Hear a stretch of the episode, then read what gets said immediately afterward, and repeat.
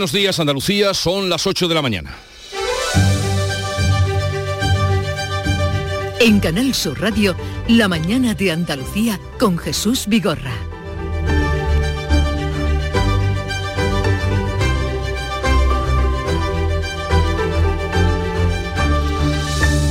Tenemos que lamentar un nuevo asesinato machista en Andalucía. Un hombre ha matado a su mujer a puñaladas esta madrugada en la localidad onubense de Palos de la Frontera.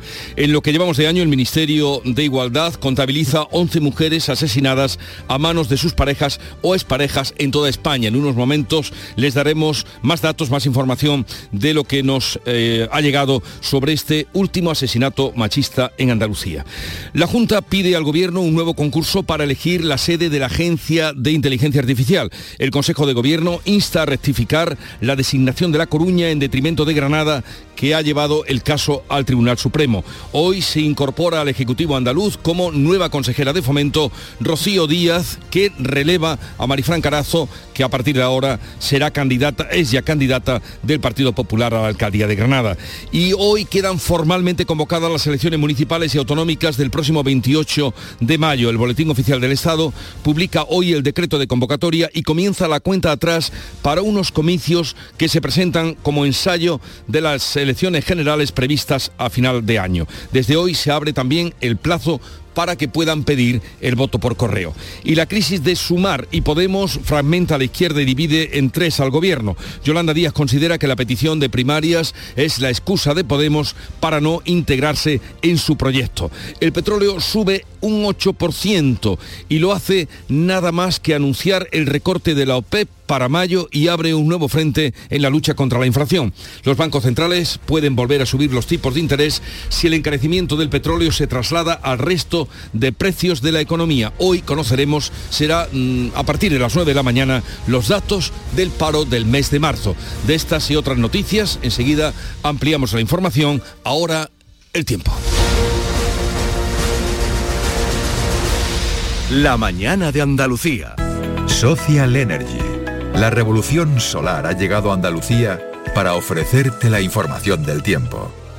4 de abril, martes santo, en el que vamos a disfrutar en Andalucía de tiempo agradable, con algunos intervalos nubosos y temperaturas máximas en descenso, salvo en el interior oriental, donde van a subir. Las temperaturas mínimas se van a mantener sin cambios o subirán ligeramente y los vientos van a soplar de levante, arreciando a fuertes en la costa mediterránea y en el estrecho por la tarde con fuerza 7 y olas de hasta 3 metros en esa dana que va a entrar por el Golfo de Cádiz. En abril, Sol 1000. Aprovecha el cambio de hora con Social Energy y disfruta más horas de sol, más ahorro. Aprovecha las subvenciones disponibles para ahorrar hasta el 90% en tu factura con tus paneles solares gracias a nuestras baterías. Primeras marcas con hasta 25 años de garantía. Estudio gratuito en el 955 44 11 11 y socialenergy.es. La revolución solar es Social Energy.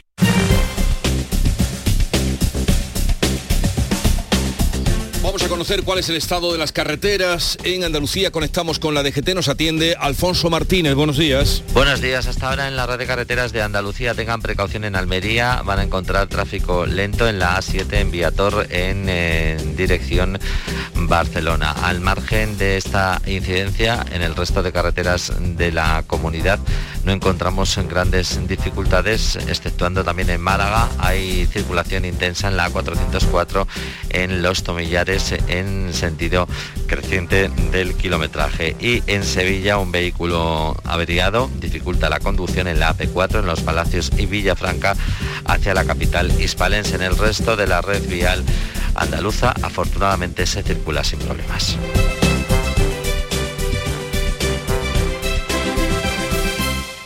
Tendremos el coche en un par de días. Genial, Antonio.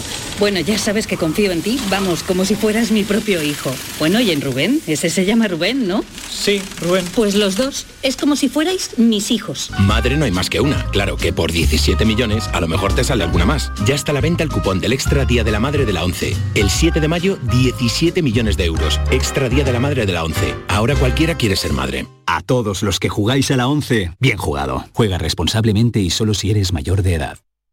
En Canal Sur Radio, la mañana de Andalucía con Jesús Vigorra. Noticias.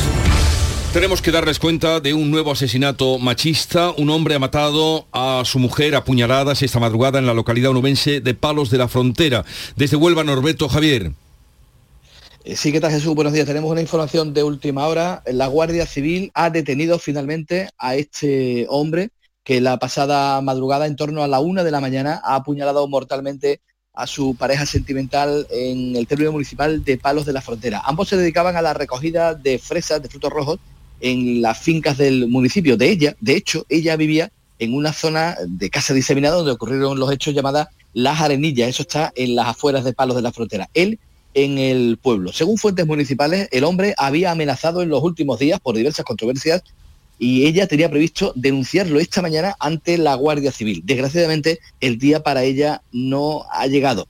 Hay algunos datos que, eh, sinceramente, son escalofriantes. Después de una discusión entre ambos, eh, según los primeros indicios que estamos conociendo, el hombre la apuñaló por la espalda, dejó el, cuerpo de la mujer en, en el habitáculo, en la casa donde ocurrieron los hechos, y se fue tranquilamente a su casa, a su domicilio, donde él vivía en el centro de Palos de la Frontera, en la calle Reyes Católicos. Fue el dueño de la finca donde trabajaba ella, también el dueño, el, responsable de las casas em, donde ella habitaba, eh, quien llamó a la Guardia Civil para dar a conocer los hechos. La Guardia Civil pidió el apoyo de la policía local de Palos. A partir del testimonio de los testigos, de vecinos de la zona, eh, bueno, dieron con, el hombre y lo detuvieron en su propio domicilio.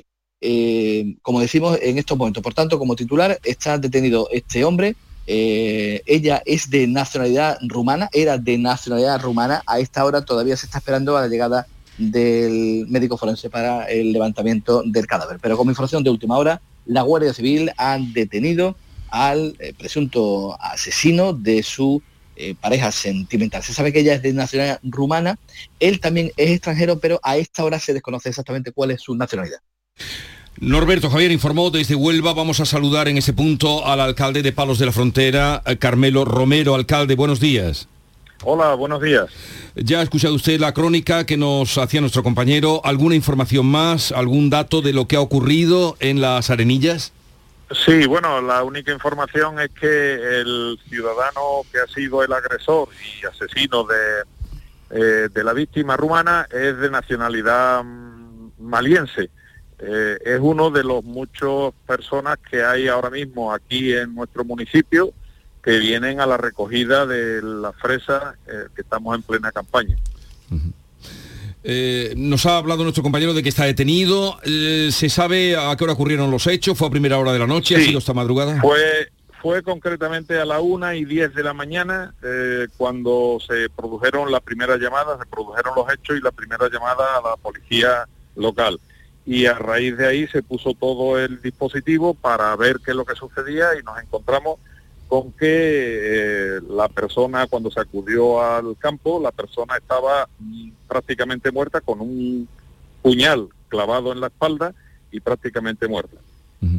Eh, ¿La víctima vivía sola o vivía también eh, junto a más personas que estuvieran trabajando en la recogida o familiares? Lo normal en estos casos es que vivieran con otras compañeras suyas que estaban también trabajando en esos campos recogiendo la fresa. Normalmente los dueños de los campos tienen algunas viviendas en los mismos campos, que era donde vivía ella, y en cada vivienda pues suelen vivir tres, cuatro, cinco personas en función de la capacidad. Y el ciudadano maliense vivía dentro del pueblo, concretamente, como bien se ha dicho, en la calle Reyes Católicos. Y, bueno, ahí entre todos los trabajadores pues hay una cierta relación, como parece que tenía esta, esta pareja, tenía relación, pero ella no quería vivir junto con él. Y eso es, al parecer, el motivo por el cual había unas discusiones que no querían vivir juntos, ella se negaba a vivir juntos y en un momento determinado, según nos dice la policía, parece ser que en el día de hoy por la mañana ella iba a denunciar a él para eh, porque la estaba acosando, la estaba eh, amenazando y demás porque no querían vivir juntos. Y bueno, pues no le ha dado tiempo a la denuncia. Eh, gracias, alcalde. Calmero Romero, alcalde de Palo de la Frontera, afrontando esta situación trágica, triste, injusta, como es eh, el asesinato de una mujer. Gracias por estar con nosotros. Un saludo, alcalde. Y Adiós. Un saludo, buenos días.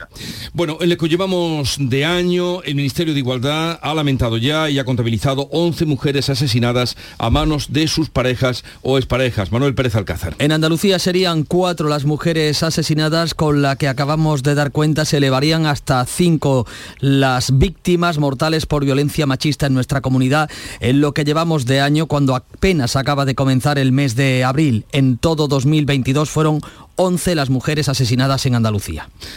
Vamos ahora con otro asunto radicalmente distinto a este último asesinato que nos ha conmovido, como siempre que se producen de una mujer.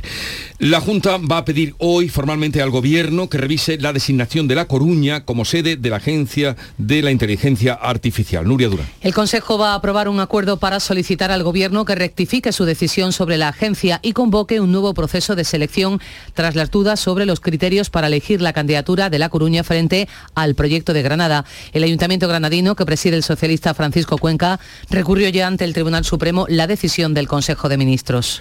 Rocío Díaz tomará posesión este martes del cargo de nueva consejera de fomento y va a participar así en su primer Consejo de Gobierno. Díaz hasta ahora era directora del patronato de la Alhambra, recoge la cartera con ilusión y responsabilidad, dice, una cartera que deja Marifran Carazo, que va a ser la candidata del PP a la alcaldía de Granada. Asumo esta nueva etapa con ilusión y con muchas ganas. Y también con responsabilidad para continuar con el magnífico trabajo que ha realizado eh, mi compañera y mi amiga Marifran Carazo. Rocío Díaz es granadina y ha ejercido como concejal de turismo y portavoz del Partido Popular en el Ayuntamiento. El presidente de la Junta ha destacado su capacidad de trabajo y de gestión. Juanma Moreno. Y es una mujer, como digo, capaz, trabajadora, tenaz y que estoy convencido, convencido que junto con el equipo que ha conformado Marifran Carazo, estoy convencido que será una magnífica gestora y una magnífica consejera. La nueva directora de la Guardia Civil, Mercedes González, va a tomar hoy posesión de su cargo después de haber sustituido a María Gámez. González ha sido hasta ahora delegada del Gobierno en Madrid. Se convierte en la segunda mujer en dirigir el Instituto Armado en sus casi 180 años de historia. Tomará posesión ante los ministros de Defensa, Margarita Robles, y de Interior, Fernando Grande Marlasca, dada la dependencia del cuerpo de esos dos departamentos. María Gámez dimitió por la investigación judicial a su marido en relación a supuestos desvíos de ayuda pública. Es martes santo, 4 de abril, y el buen tiempo contribuye a unos datos récord de ocupación turística. Hoy entra una dana por el Golfo de Cádiz. La dana, que puede dar incertidumbre a una previsión de estabilidad generalizada en nuestros cielos, sin embargo va a traer eh, principalmente nubosidad, pero podría dejar entre hoy y mañana algunos chubascos en el área del estrecho que podrían darse también de manera más dispersa en el resto del tercio sur peninsular y en zonas del área mediterránea. Lo que parece garantizado es que a partir de media tarde va a haber viento de levante con fuerza 7 y aviso amarillo por fenómenos costeros en el litoral gaditano y en el estrecho y en Almería y Granada el aviso será por viento del este y del nordeste. Hasta ahora todos los desfiles profesionales se están desarrollando con normalidad y mucha afluencia de público y buen tiempo. La provincia de Córdoba cuelga el cartel de casi lleno en casas y alojamientos rurales. Antonio Postigo. Y es que Jesús en pueblos como Baena, donde los tambores son patrimonio inmaterial de la humanidad, no hay plazas disponibles desde hace días, al igual que en Puente Genil, donde desfilan más de 400 figuras bíblicas, o en Cabra, cuya Semana Santa es la única de la provincia declarada de interés turístico nacional. Escuchamos al vocal de Encotur, a Francisco Linares es una alternativa económica de poder salir de tu, de tu sitio de trabajo ¿eh? con tu grupo de amigos o con tu familia y una manera económica de, de poder disfrutar de ellos ¿no? en estos sitios. La ocupación media se encuentra al 85%, aunque el sector confía en alcanzar el 100% eh, a partir del jueves, de jueves santo a domingo de resurrección. Y en medio del atractivo de la Semana Santa, del buen tiempo para ir a la playa, hay un nuevo aliciente turístico para Almería, que es el cargadero de mineral, el popular cable inglés, que hoy se recupera para la ciudadanía y que este lunes han inaugurado la ministra de Transportes y el presidente de la Junta, Juanma Moreno. Covadón Apurrúa.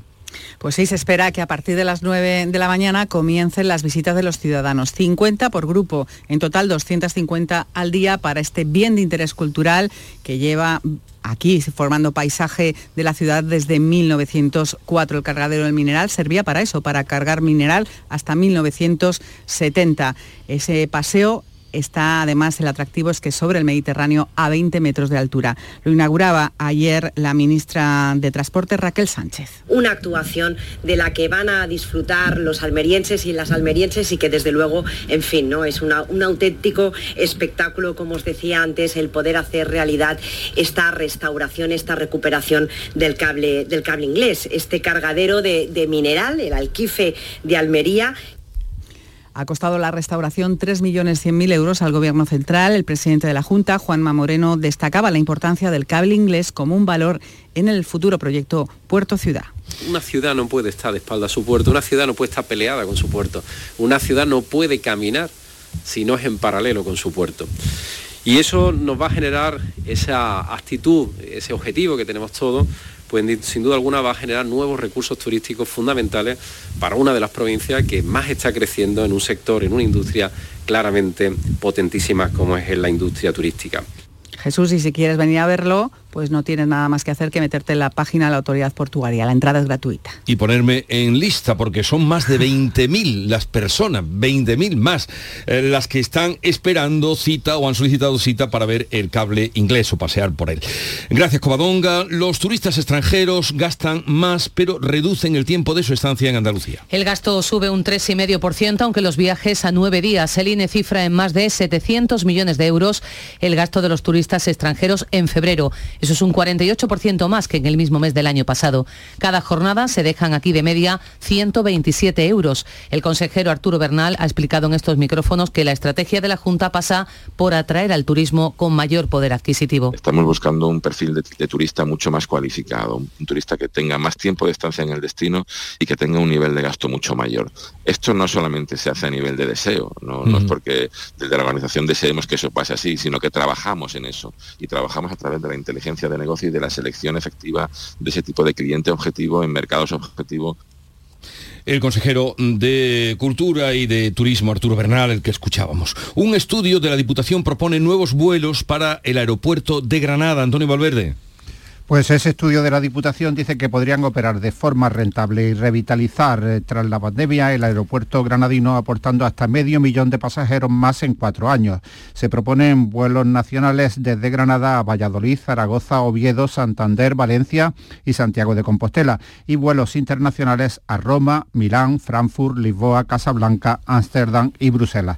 Ese estudio ha sido trasladado a la mesa del aeropuerto de Granada y el presidente de la Diputación Provincial quiere presentarlo al presidente de la Junta para pedir financiación. Enrique Medina es diputado provincial de Turismo. El presidente quiere personalmente explicarle cuáles son las propuestas, cuáles son las iniciativas y sobre todo cuál es el volumen de pasajeros que necesita Granada, pues explicarle cuál es eh, la trayectoria, dónde se han obtenido los datos y cuál es eh, el objetivo que tenemos marcado desde la Diputación Provincial. Con esos vuelos se triplicaría el número de viajeros del aeropuerto de Granada, lo que significaría un aumento del 15% de la actividad económica de la provincia granadina. Las cofradías de este martes santo saldrán a la calle confiadas en el buen tiempo y también que no haya incidentes que lamentar. Y es que ya son tres los incendios desde el viernes de Dolores que han afectado a las imágenes de tres hermandades. La última, la Virgen de Gracia, en Almadén de la Plata, Sevilla, Pilar González. En este caso el fuego se ha producido en la iglesia del pueblo y ha afectado a la imagen de la patrona y aparte del retablo. El origen pudo estar en un cortocircuito por una fuga de agua que conectó con el cableado en la madrugada del domingo al lunes. Un repique de campanas desde la iglesia puso en alerta a los vecinos que colaborando con los bomberos impidieron que el fuego fuera a más. Metieron la talla de la Virgen de Gracia en una fuente cercana, pero ha quedado seriamente dañada. Lamentan los vecinos lo ocurrido y temen que no se pueda restaurar. ha sido que ha habido una fuga de agua por una gotera y que ha producido un cortocircuito y que por lo cual ha salido ardiendo la Virgen y parte del retablo. La figura no, que, no, se, no se va a poder restaurar. Tenemos, esta es nuestra patrona que sale en agosto y la verdad que es una pérdida muy grande. La iglesia es de finales del siglo XVI, la talla Virgen de Gracia, patrona de Almadén del siglo XVIII, de estilo barroco y neoclásico. Pues ya han escuchado, tocaron las campanas a rebato y acudió todo el pueblo en tiempo de eh, las redes inmediatas y los teléfonos móviles, pero las campanas hicieron su papel. También necesita una importante restauración la Virgen del Rocío de Vélez Málaga, tras caerle encima varios de los cirios de su trono en un momento de la procesión que todos hemos podido ver y estremecernos con las imágenes. Nuria León. Eh, así es, los dos horquilleros que apagaron las llamas con sus manos se recuperan de sus heridas de carácter leve. Ambos presentan quemaduras en las manos y uno de ellos además en el antebrazo. La imagen mariana ha sufrido daños en principio superficiales en la cara, el pelo y un brazo. Es una talla de Juan Ventura de 1980. Francisco Javier García del Corral, presidente de la agrupación de cofradías de Belén Málaga parece que la policromía es lo que está mal dañada, eh, un poco la, mascarilla, y, pero vaya, parece que daño estructural y en la talla pues parece que no hay. Han llevado a su, al escultor que la realizó, a Juan Ventura, para que la vea él, pues ya más tranquilamente eh, harán un estudio más profundo y de cierta forma se puede restaurar lo antes posible y hacer lo antes posible al culto a través de, su, de sus hermanos y, y devotos. ¿no?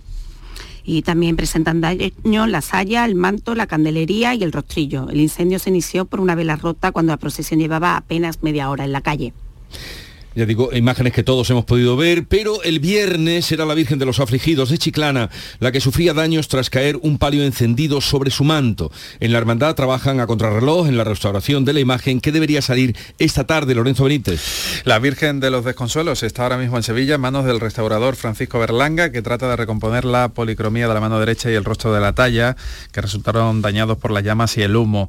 El hermano mayor de la cofradía de afligidos de Chiclana, que sale a partir de las 7 de la tarde de hoy martes santo de la iglesia de San Telmo, José Lagostena.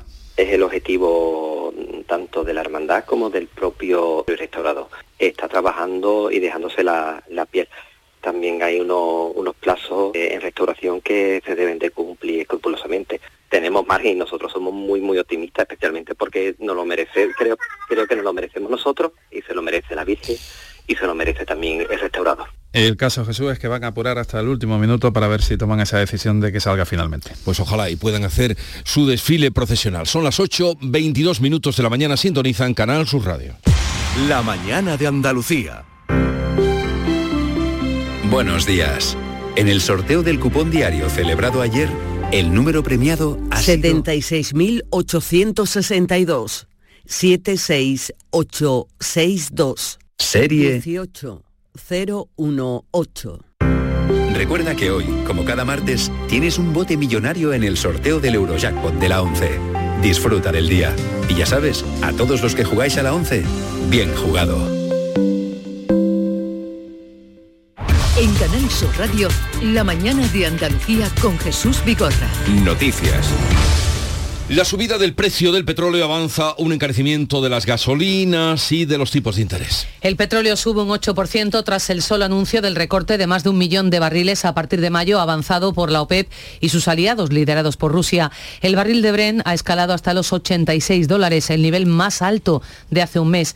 Esta decisión puede afectar a la política monetaria. Los bancos centrales habían avanzado una pausa en la subida de tipos de interés, pero ahora tendrán que replantearse si vuelven a incrementar el precio del dinero para frenar así, intentar frenar la inflación. El principal índice de referencia de las hipotecas, el Euribor, ha comenzado el mes con una tímida subida unas milésimas, hasta 3,65% que supera la media de marzo. La hipoteca media sufrirá un aumento mensual de unos 300 euros. El Fondo Monetario Internacional ha recomendado a los gobiernos que recorten el gasto público para ayudar a controlar la inflación y evitar más el alza de los tipos de interés. Y a las 9 de la mañana conoceremos los datos del paro y afiliación a la Seguridad Social de marzo. Un mes que suele ser propicio para el empleo por la proximidad de la Semana Santa. El Ministerio de Trabajo ha avanzado este lunes que la tendencia va a continuar al alza el último dato conocido, el de febrero, arrojó un aumento del paro en Andalucía de 1.500 personas, siendo el segundo más bajo registrado en un mes de febrero en los últimos 15 años.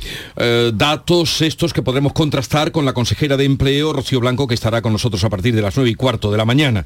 El Boletín Oficial del Estado publica hoy el decreto de convocatoria de las elecciones municipales y autonómicas del próximo 28 de mayo. Desde hoy y hasta el 18 de mayo se abre el plazo para pedir el voto por correo de las elecciones municipales. La fecha tope para enviar ese voto es el 24 de mayo. Este martes comienza la cuenta atrás para unos comicios que junto a las autonómicas que se celebrarán ese mismo día en 12 comunidades dibujarán el nuevo mapa político. La presentación del proyecto político de Yolanda Díaz, Sumar, abre una brecha en la izquierda y también en el seno del gobierno que queda partido en tres. Díaz considera que la petición de urnas de unas primarias es solo la excusa de Podemos para no integrarse en Sumar y ha señalado en el país que no sería un fracaso que Podemos no se integre en su proyecto. Había 15 formaciones políticas, varias internacionales, muchas formaciones políticas allí sentadas que hoy compiten entre sí y supieron estar a la altura de las circunstancias. Por tanto, quien no está debe de explicarlo. Por contra, el ex líder de Podemos, Pablo Iglesias, advierte a Susana Díaz, eh, perdón, a Yolanda Díaz, que ir sin Podemos a las urnas sería una tragedia. Creo que es una trampa. O sea, creo que si al final consiguen que Sumar decida ir sin Podemos, creo que eso va a ser una tragedia electoral y, política. Pero creo que Sumar quien tiene que explicar eso. Según publica el plural, varios candidatos de Podemos han expresado su queja a la dirección del partido por vetar la presencia en el acto de Yolanda Díaz. Desde el PSOE se presiona para lograr la unidad a la izquierda del partido que permita reeditar la coalición de gobierno. El Partido Popular ha ironizado asegurando que Pedro Sánchez lidera ya un tripartito. Pedro Sánchez inicia este martes una nueva gira internacional preparatoria de la presidencia española del Consejo de la Unión Europea. Sánchez viaja a la República de Chipre por la mañana, a Malta por la tarde, terminará mañana en Italia. En Roma, con Giorgia Meloni, su homóloga italiana, intentará avanzar en un pacto migratorio. Este lunes, en un acto del PSOE en Albacete, presumía Pedro Sánchez de gestión de un gobierno que dice genera la mayor paz social de Europa. Hay muchas dificultades la inflación, los precios de la energía derivados de la guerra de Putin en Ucrania. Hay mucha incertidumbre, por eso es importante hacer reformas que garanticen la paz social. Por eso digo que España es el país con mayor paz social de Europa, porque no hay más que mirar a lo que está pasando en otros países europeos para saber exactamente que estamos acertando en la orientación de las políticas que estamos poniendo en marcha. Hoy el presidente del PP, Alberto Núñez Feijó, asiste en Sevilla a varios desfiles procesionales, acompañado por el presidente de la Junta, Juanma Moreno, y el candidato a la alcaldía de la ciudad, José Luis Sanz. El juicio sobre los pagos en Club de Alterne con tarjetas de la FAFE se va a celebrar tras las elecciones municipales como habían solicitado las defensas. Según el calendario inicial, el último día del juicio hubiera coincidido con el cierre de campaña. Ahora va a comenzar justo un día después de las elecciones, el 29 de mayo. La formación del jurado, sin embargo, va a estar prevista en la recta final de las municipales. La jueza Laya ha atendido así la petición de las defensas y también de las declaraciones del presidente del TSJ que pedía que la justicia justicia no interfiriera o lo hiciera lo menos posible en los procesos electorales. Del ámbito internacional destacamos que Finlandia se va a incorporar hoy oficialmente a la OTAN. Rusia amenaza con reforzar la defensa de su frontera con el nuevo país de la alianza. La OTAN acoge este martes a Finlandia como trigésimo primer miembro formal de la alianza, una vez concluido su proceso de adhesión, con una ceremonia el mismo día en que se reúnen los ministros de Exteriores aliados en la sede de la organización.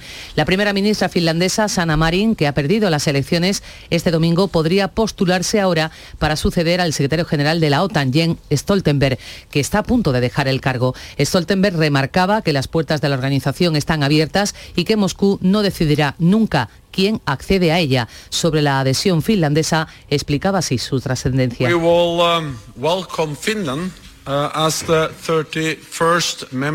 Daremos la bienvenida a Finlandia como miembro número 31 de la OTAN. Esto hará que Finlandia sea más segura y nuestra alianza más fuerte. Será un gran día para ese país, para la seguridad del flanco norte y para la OTAN en su conjunto. Y hoy Donald Trump se va a entregar en un juzgado de Manhattan tras ser imputado por delito fiscal en el pago a una actriz porno a cambio de su silencio durante la campaña electoral de 2016. El gobierno concede casi 17 millones de euros para dos proyectos de hidrógeno verde renovable en el campo de Gibraltar. Susana Torrejón. Los proyectos que se van a beneficiar de estas ayudas son dos iniciativas de consumo local de hidrógeno verde en sectores de difícil descarbonización. Uno de ellos es el proyecto Green H2 Los Barrios, al que se le ha concedido una ayuda de 4 millones de euros. El otro proyecto que recibirá más de 12 millones euros es para la implantación de 17,5 megavatios de hidrógeno verde en el Parque Energético de San Roque. Santiago de la Espada será la sede del Centro de Innovación Territorial que el Ministerio de Transición Ecológica y la Diputación de Jaén han decidido instalar en esta provincia. Susana Aguilar. El objetivo es potenciar la ganadería de toda la Sierra de Segura, especialmente la trashumante, así como diversificar la riqueza agrícola de la zona con productos como la patata, el lúpulo, la trufa o la trucha ahumada para dar oportunidad de prosperidad a la Sierra de Segura. Catalina Madueño, subdelegada del Gobierno toda una serie de acciones que lo que pretende al fin y al cabo es poner en valor las capacidades que tiene cada uno de los territorios y hacerlos atractivos al emprendimiento y al mantenimiento de la gente en sus pueblos. El proyecto tiene una inversión de 750.000 euros. El Cabildo de la Catedral de Málaga ha hecho pública la adjudicación de la obra para la construcción de las cubiertas del templo catedralicio. Y también queremos felicitar a nuestro compañero Antonio Catoni, eh, director y presentador del programa Andalucía Escultura en Radio Andalucía Información, porque ha recibido el quinto premio COAS Arquitectura Sociedad 2023. Llegamos así a las ocho y media de la mañana, tiempo ahora para la información local.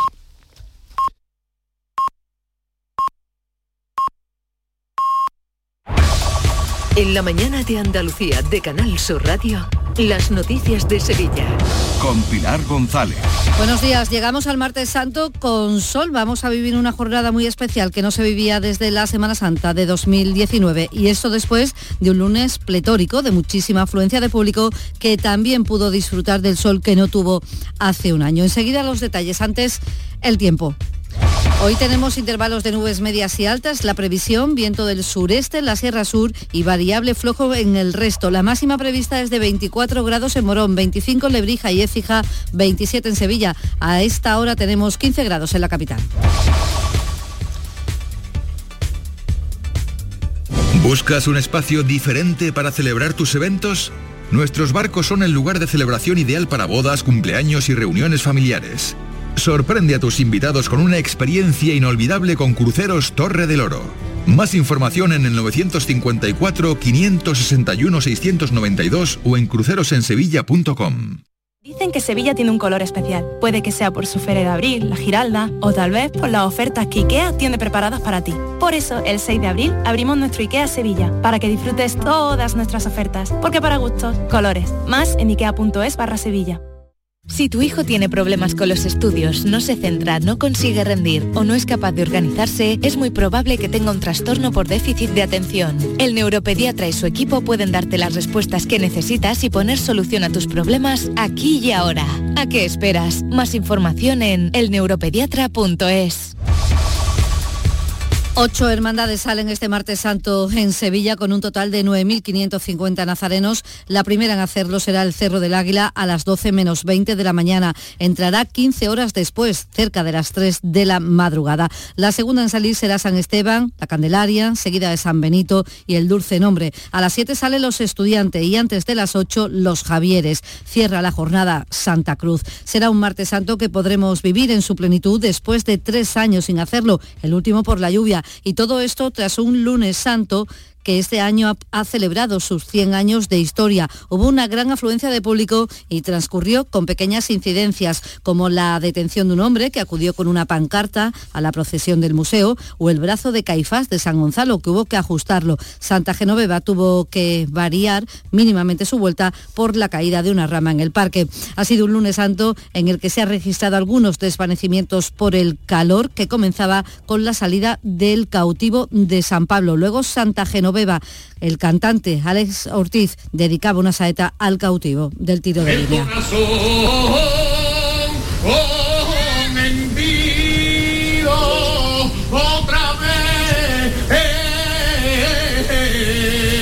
Al final de la jornada hubo algo de agua, poca, en cuando entraba el Museo San Gonzalo y las penas. Nos marchamos hasta Almadén de la Plata, se evalúan los daños causados por un incendio en la iglesia del pueblo que ha afectado a parte del retablo y de la imagen de la Virgen de Gracia, patrona de la localidad en el pueblo. Los vecinos lamentan lo ocurrido y temen que no se pueda restaurar. Sido que ha habido una fuga de agua por, por una gotera y que ha producido un cortocircuito y que por lo cual ha salido ardiendo la Virgen y parte del retablo. La figura no, que, no, se, no se va a poder restaurar. Tenemos, esta es nuestra patrona que sale en agosto y la verdad que es una pérdida muy grande. Hoy el presidente del Partido Popular, Alberto Núñez Feijó, estará en Sevilla con el candidato del PP a la alcaldía de la capital, José Luis Sanz. Tienen previsto visitar algunas de las hermandades. Nos hacemos eco también del centro del llamamiento que hace el Centro de Transfusión Sanguínea, porque hacen falta reservas para que se done hoy y mañana por los días festivos que vienen y porque hay que garantizar el funcionamiento incluso hasta el próximo lunes. Llamamiento que hace la portavoz del Centro de Transfusión Sanguínea, Dora Díaz importantísimo, hay que suministrar todos los hemoderivados y componentes sanguíneos a todos los enfermos, tanto crónicos como los que atendamos en urgencia. El sindicato Comisiones Obreras pide a la Junta de Andalucía que destine una partida presupuestaria para contratar personal propio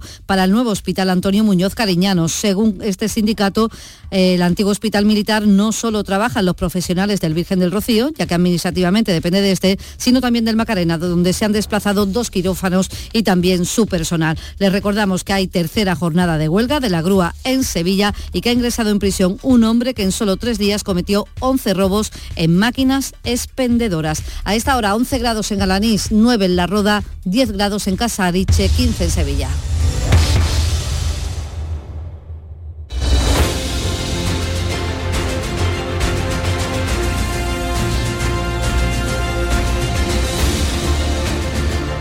8.35 minutos de la mañana, sintonizan Canal Sur Radio y en un momento vamos a abrir tertulia, charla de los temas de actualidad, hoy con Charo Fernández Cota, Kiko Chirino y Teo León Gros.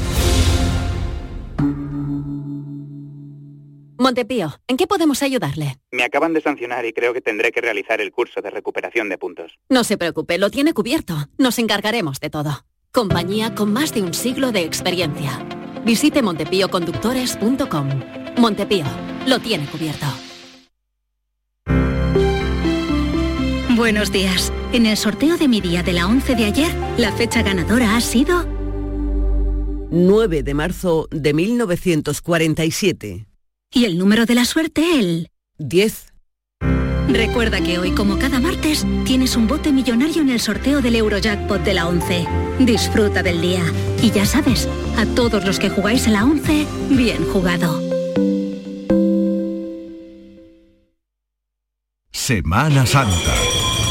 De las vivencias al recuerdo. Del recuerdo al corazón. Y contándote siempre tu Semana Santa, Canal Sur Radio. Vive la Semana Santa de Andalucía. Con el corazón. Canal Sur Radio. Y la Semana Santa que llevas dentro.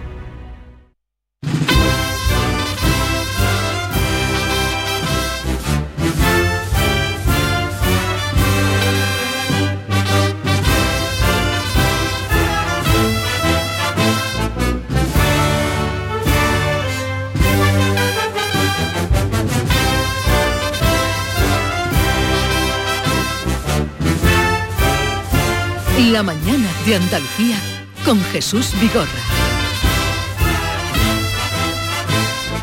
Día de Martes Santo y hoy acompañados por Charo Fernández Cota. Charo, buenos días. Muy buenos días.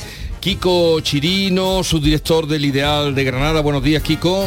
¿Qué tal? Buenos días y también Teo León Gross, eh, mesa de análisis a la una menos cuarto en Canal Sur Televisión. Buenos días. Buenos días, yo soy un modesto periodista, efectivamente, no como Kiko que pone y quita consejeros.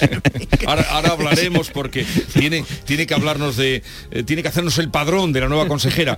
Pero em, la Semana Santa que está transcurriendo bien, ¿no? Em, a pesar de toda la gente que, habitualmente eh, llena las calles, repleta las plazas, pero ayer eh, tuvo que ser reducido un hombre que intentó desplegar una pancarta delante del paso del Cristo del museo.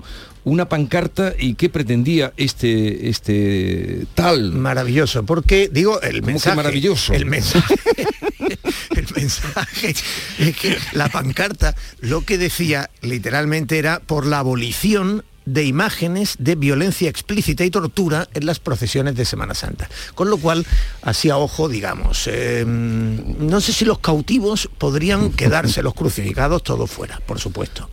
en cuanto haya un romano armado, fuera. Pero es que además, y además eh, el tipo, el tipo cuando entre algunos costaleros y la Policía Nacional lograron reducirlo para que no sacara la pancarta, dijo, hombre, es una manifestación pacífica, estoy por, la, por el pacifismo. Claro, claro, fíjate, la borriquita tampoco se puede quedar por la ley de maltrato animal. Eh, eh, la palmera, habría que ver... Si incumple alguna normativa palmera municipal. maltratada, ¿no? una Entonces- palmera maltratada. ¿Dónde vamos a llegar? pero, con- con- pero en fin, eh, por supuesto, todos los azotes fuera, las columnas fuera. eh, O sea que se cargaría, bueno, tengo que decir, tengo que decir que, a ver, a mí un pacifista siempre tiende a caerme simpático de entrada, ¿no? Eh, luego está el retorcerle el pacifismo hasta, hasta la, la bobada. La verdad que ayer, ayer se publicaba en el diario El País un artículo insólito que dio lugar a bastante, a bastante chascarrillos a lo largo del día, en el que uno, el autor defendía que llevamos demasiado tiempo concentrando el análisis de la crucifixión en Jesucristo y que hemos olvidado injustamente a los que le flanqueaban. Y que claro, que, que había que haber, eh, en fin, es una, es una marginación notoria, es una discriminación en la que nos hemos desinteresado descaradamente por la situación personal de aquellos dos, que no recuerdo cómo se llamaban. Eh, Eh, eh, Jesús, ¿tú te acuerdas? Sí, el, bueno y el mal ladrón. Sí, ¿no? pero tienen su nombre. Bueno, eh, eh, o se lo han puesto alguna vez. Sí, sí, tienen Bueno, el caso es que... que Barrabás no. a veces, ¿no? No, Barrabás no. Barrabás era el ladrón, era era, el ladrón al que- que Poncio Pilatos ofrece a la plebe, ofrece a la plebe y le dice, ¿qué preferís? ¿A Jesús o a Barrabás? Pues Y- y también la nos hemos olvidado de Barrabás. La plebe También grita Barrabás, que por cierto eh, era una novela magnífica de Per Lagerquist. Y- eh, y una película sueco. excelente. Pero bueno, dicho eso, eh, eh, Jesús no cabe un tonto más. Eh, eh, No descarte que habrá segui- seguimiento y seguidismo. Ese es el Teo, problema no, no de, lo lo- de- descartes. de- de este, de esta acción. Lo malo son los imitadores de, con la parcanda. He abierto ahí una, una espita. Espero que no Pero de todas maneras, de verdad que este año hay tantísima gente, mm, en la Semana Santa en Creo que es increíble, en Sevilla es que no cabe un alfiler y de verdad que el civismo, lo bien que está funcionando por protección civil, cómo la gente se desenvuelve en esa bulla. Yo es que Mm. vivo en el centro y bueno, a veces me quedo atrapada en mi casa porque no puedo moverme por allí y la verdad que es un ejercicio de, de civismo que se ve en pocos sitios del mundo, de verdad. ¿eh? Mm. Perdón, eh, vamos a hacer dimas y gestas. Dimas y gestas, que no me salía, Dimas que- y que gestas. no recordaba. No, no, si el problema ¿Y no que cuál no- era el bueno de los dos? el- ¿Dimas o gesta? Hombre, Dimas. Ah, por supuesto. San Dimas. pero pero no no fíjate mucho peor es, es, la decadencia personal eh, lo sabía perfectamente pero no me acordaba No Sí, digo. sí, yo, eh, en fin el piadoso Alzheimer que decía mi maestro Manuel Alcántara No, no sé, no, tampoco nos lo ha recordado José Manuel de la Linde rápidamente y claro de San Dimas lo recordamos.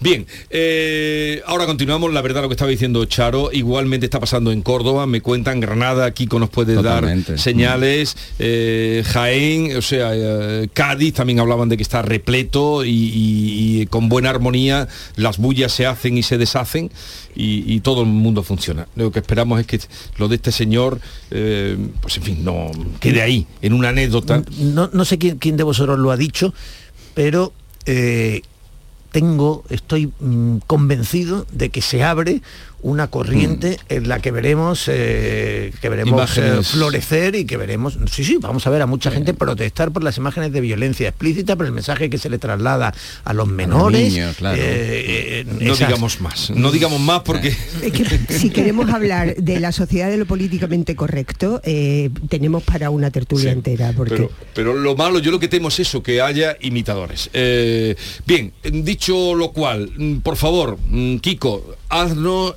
el padrón brevemente de Rocío Díaz, que hoy será la nueva consejera de fomento, que era la directora del patronato de la Alhambra hasta ahora, y tú nos puedes contar mejor que nadie. Decía Teo que tú pones y quitas, eh, consejera. Los periodistas ni, ni quitamos ni ponemos rey. Y es ¿no? que ha, ha sido Granada, pues esa mm, crisis, ¿no? Siempre le llamamos crisis cuando hay un, un cambio en el gobierno. Eh, Marifran Carazo, hasta ahora consejera de fomento, que eh, se va a competir por la alcaldía de Granada y en su lugar creo que ella misma decía que era amiga, ¿no? Rocío Díaz decía ayer que era amiga. sí, sí. ¿Quién es bueno, eh, eh, bueno, Juanma Moreno tampoco dado a las crisis y menos con una mayoría absoluta ha optado por un continuismo. Y digo continuismo porque todos los protagonistas de, este relevo lo han definido así. Es verdad que Rocío Díaz es amiga de, de Marifran, amiga personal. Viene, ca- casualmente no es la primera vez que la releva. Mm, eh, cuando Marifran dejó el Ayuntamiento de Granada para irse al Parlamento, entonces en la oposición, Rocío Díaz la sustituyó como concejala de, turismo en Granada, ¿no?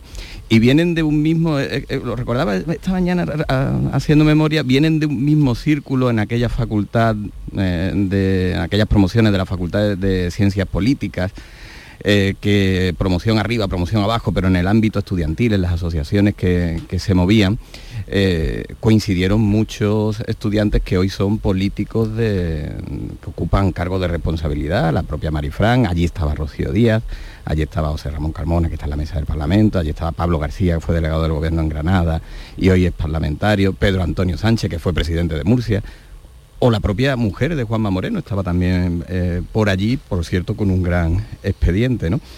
Y, en ese ámbito, pues generacional es el mismo, es verdad que son amigas, pero aunque a priori puedan parecer perfiles muy similares, mm, creo que tienen rasgos distintos y que veremos eh, una línea continuista en el trabajo en la Consejería de, Fomento. Yo hablé ayer con las dos y van a continuar y van a mantener el mismo equipo, un equipo técnico que montó Marifran y aunque continuarán con todos esos proyectos, porque entre otras cosas Marifran ha acelerado suficiente todos los proyectos antes de la precampaña para que ahora lo que tengan que darle es un recorrido. ¿no?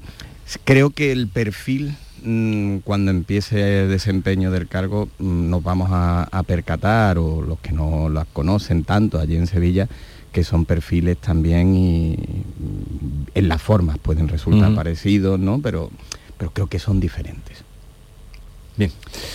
Hoy tomará posesión, no sé si queréis apuntar algo más. Yo creo que Marifran deja el listón alto porque hizo además en tiempos difíciles de pandemia y de excepcionalidad, eh, por, ejemplo, la nueva ley del suelo andaluza, que llevaba enquistada muchísimos años, había 300.000 viviendas en situación irregular y la lista ha venido a clarificar y a ordenar el territorio, ha cometido muchas infraestructuras atrasadas, los tranvías, mantenimiento de carreteras que estaban en un estado, en un estado lamentable creo que, mm, va, en muy buena situación para intentar arrebatar ahora al peso de la alcaldía de Granada, que se perdió cuando Torres Hurtado y no se ha mm. vuelto a recuperar.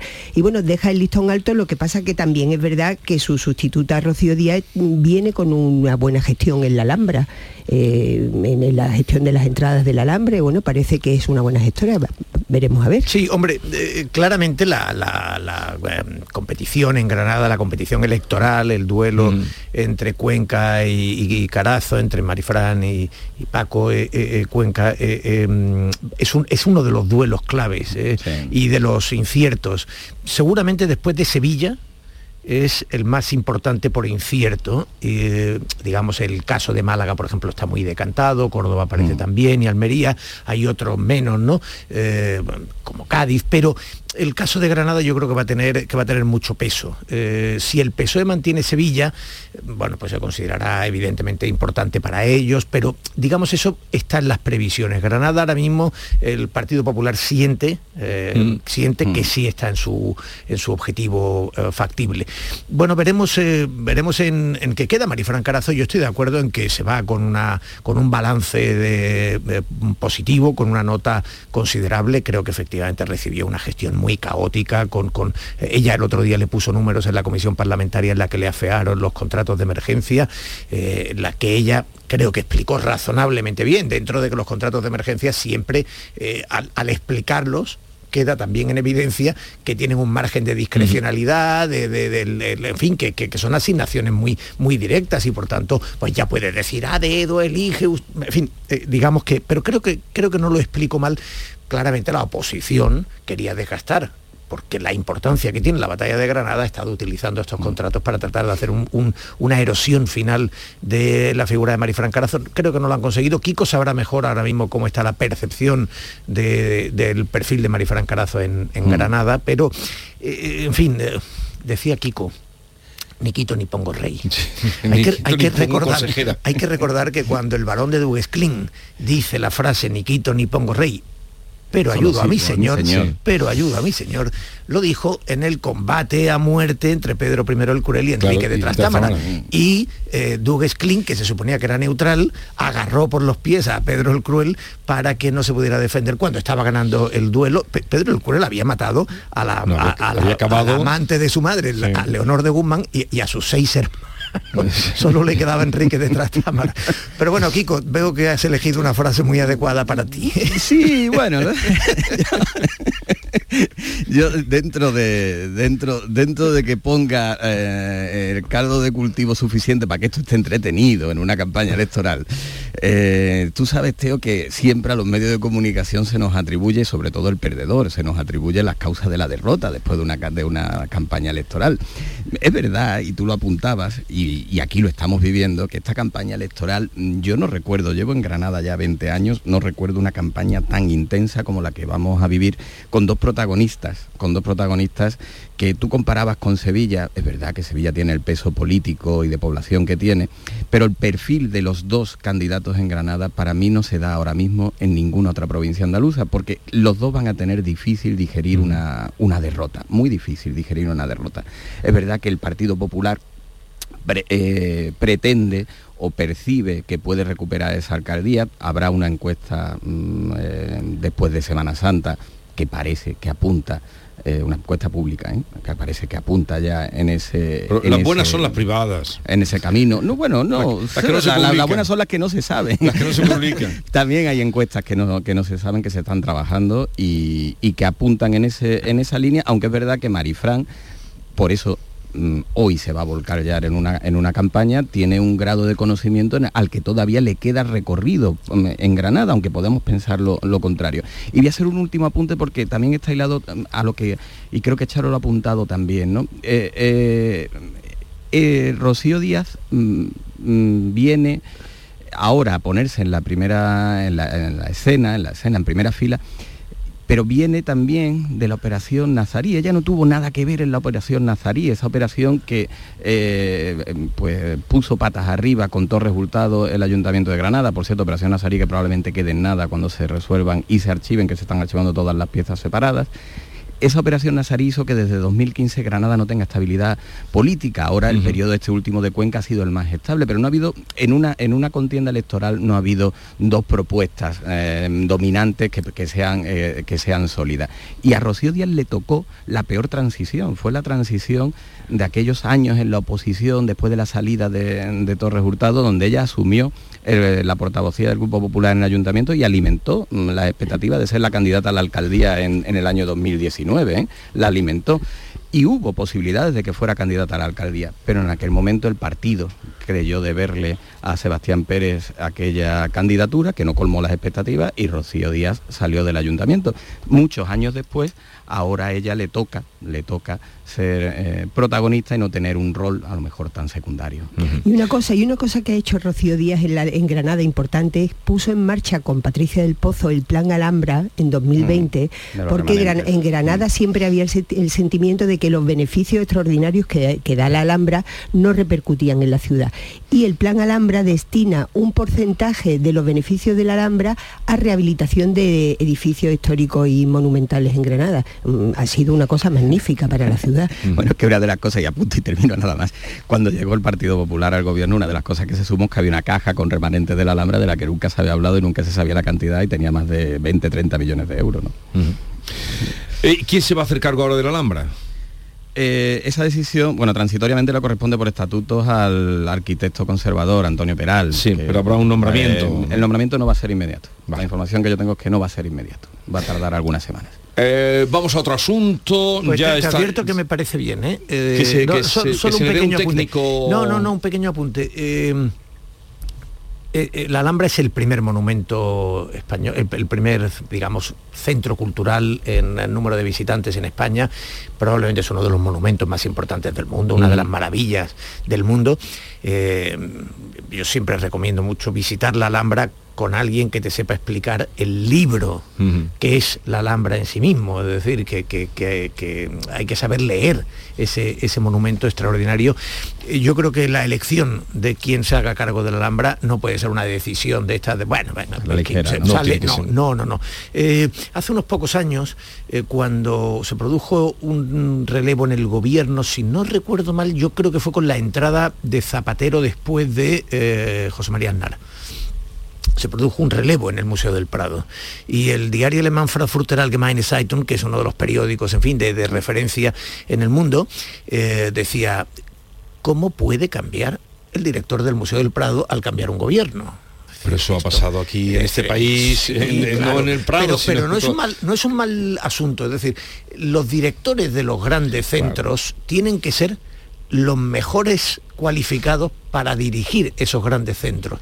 No puede ser un nombramiento que se haga en función de, del mm. viento político. Pero muy pocas veces los directores de los grandes museos, los directores de los grandes teatros eh, empiezan en cadena a caer. Eh, desde luego lo ideal es que quien lo esté haciendo bien, venga un partido u otro, pueda desarrollarlo, ¿no? Por cierto, eso hemos pasado desapercibido la velocidad a la que te ha dicho el nombre del diario alemán. ¿eh? Sí, sí, yo creo que se lo tenían preparado para sorprendernos. Yo creo que lo tenían preparado para sorprendernos. Qué mala es la envidia. lo traías preparado. A ver, vamos a otro asunto. ¿Cómo acabará eh, sumar igual a dividir, eh, restar, multiplicar? ¿Cómo acabará la fractura de Yolanda y Podemos? Esto es inevitable, ya desde el domingo aquí ya han empezado a salir voces. Eh, Pablo Iglesias vaticinaba ayer ya de fracaso, no sé si dijo tragedia, tragedia, tragedia, electoral y política. Tragedia electoral, y, política, que es cosa gorda. ¿Cómo acabará, ¿Cómo acabará esto? A ver, yo si tuviera que hacer una apuesta, eh, diría que, el pragmatismo al final llevará a un entendimiento eh, de, de circunstancias.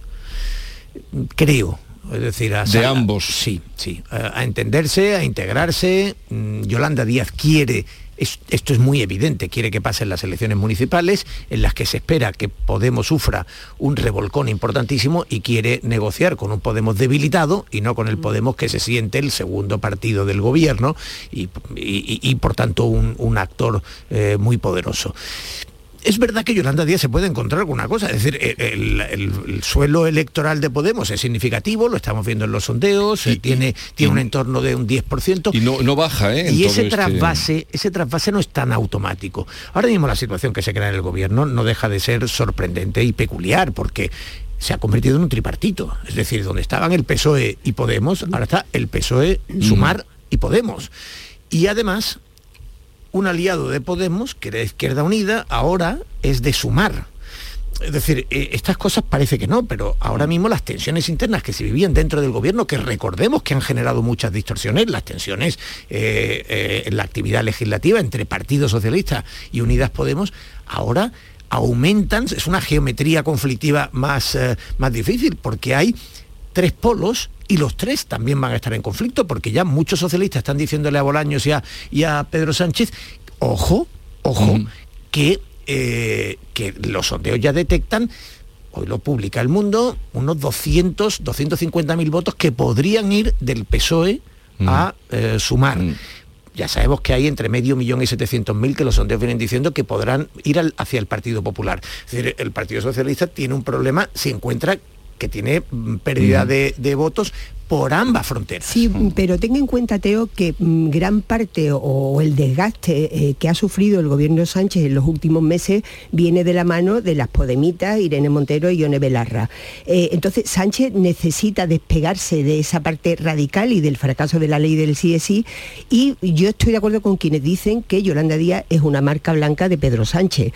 Eh, y luego ya iremos viendo qué, ocurre, pero mm, es una, campaña de imagen mm, perfectamente orquestada, casi mesiánica, diría yo, en torno a la, figura de, esta señora. De hecho, eh, en el mitin del domingo apareció vestida de Purificación García, mm. que oye, yo me compré una vez una chaqueta de Purificación García y fue un lujo que me permití una vez en mi vida. La gente de clase media normal no, compramos ese tipo de ropa de marca, que no, que no es Zara. Y toda la la escenificación con colado a un lado, etcétera. Entonces, a partir de ahí, mm, estoy de acuerdo que ella está esperando eh, que Podemos se derrumbe en las municipales para poder negociar desde una posición de fuerza y eh, hay que esperar a ver qué, cuáles son sus propuestas, ¿eh? porque ella ha dicho poco de, lo que, de, lo que, de lo que va a hacer eh, de su programa. Es decir, sabemos que quiere que trabajemos menos y ganemos lo mismo. creo que los autónomos no deben estar nada contentos con esa propuesta, mm. porque ya sabemos que con la reforma de las pensiones van a tener que trabajar más para cobrar mm. menos. Mm. Ella habla de sumar, dialogar, pero indudablemente no sabemos del proyecto. Ahora que, según dices tú, Charo o Kiko, ¿creéis que aguanta son muchos días, muchas semanas de aquí hasta el día 28, ¿eh? hasta que se vea la noche electoral que pasa. Pero es que esa es clave, es que todo lo va a cambiar. las municipales, municipales donde, por cierto, mm, en la izquierda todavía hay provincias, eh, Granada entre ellas, capitales, donde no tienen resuelta la forma en la, que, en la, que van a acudir. Yo creo que es verdad que ayer Pablo Iglesias cuando dijo que es una tragedia electoral y política le faltó decir también que es una tragedia personal. Eh, ayer dijo el portavoz de Podemos, creo que fue el más atinado cuando habló mm, de que el PSOE no quería Podemos en el gobierno y ahí sí creo que lleva razón. No quiere a este Podemos en el gobierno controlado por Pablo Iglesias y se ha dado cuenta que no tiene un respeto por las normas o por los eh, tiempos institucionales y las formas institucionales y quiere otra fórmula con la que pueda reeditar con mayores garantías y estabilidad ese gobierno de coalición. Ahí lo que pasa es que promover a Sumar también entraña un riesgo porque los votos de Sumar, algunos de ellos, algunos de ellos inevitablemente tienen que salir del PSOE. Ayer lo decía un analista en tu programa, Teo, que el resultado final eh, se, podría traducir con solo Sumar en tres o cuatro escaños en el Congreso en unas generales. ¿eh? Sí, sí, era César, Calderón y a la pregunta le planteamos, en este momento, con los, los sondeos que hay en este momento, Decía, en este momento Yolanda Díaz podría tener entre 700 y 750 mil votos que se convertirían en tres o cuatro escaños. Y por tanto,